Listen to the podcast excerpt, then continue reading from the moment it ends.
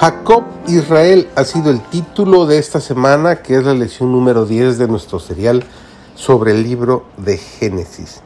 Hoy jueves 2 de junio, su servidor David González, estudiamos el título de hoy que es La muerte de Raquel. Desde Betel no había más que dos días de viaje hasta Hebrón, pero en el trayecto Jacob experimentó un gran dolor por la muerte de Raquel. Había servido por ella dos veces siete años y su amor le había hecho más llevadero el trabajo. La profundidad y constancia de su cariño se manifestó más tarde, cuando Jacob estaba a punto de morir en Egipto y José fue a visitarlo. En esa ocasión el anciano patriarca, recordando su propia vida, dijo, Cuando yo venía de Padam Aram se me murió Raquel en la tierra de Canaán en el camino como media legua de tierra viniendo a Efrata, y la sepulté allí en el camino de Efrata, que es Betlén. De toda la historia de su familia durante su larga y penosa vida, solo recordó la pérdida de Raquel.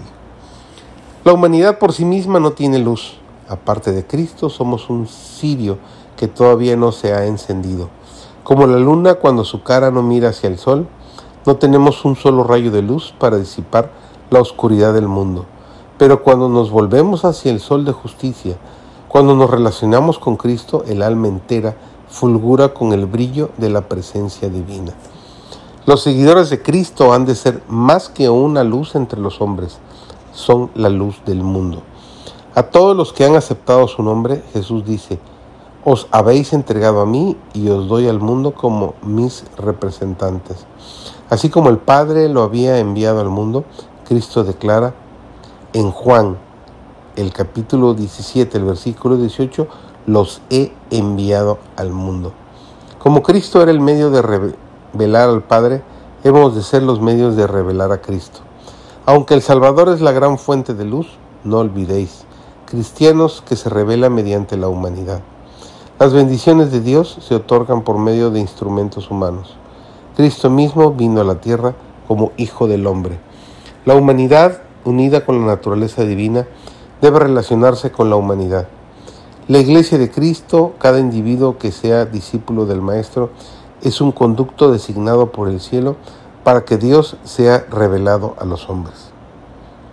Los ángeles de gloria están listos para comunicar por vuestro intermedio la luz y el poder del cielo a las almas que perecen. Fuera de la verdad no hay absolutamente ninguna salvaguardia contra el mal. Ningún hombre en cuyo corazón no muere la verdad puede permanecer firme en favor de la justicia. Solo hay un poder capaz de hacernos y mantenernos inconmovibles, el poder de Dios que se nos imparte mediante la gracia de Cristo. Relacionada con Cristo, la naturaleza humana llega a ser pura e íntegra. Cristo provee la eficiencia y el hombre se convierte en un poder para el bien. La veracidad y la integridad son atributos de Dios y el que posee estas cualidades posee un poder que es invencible.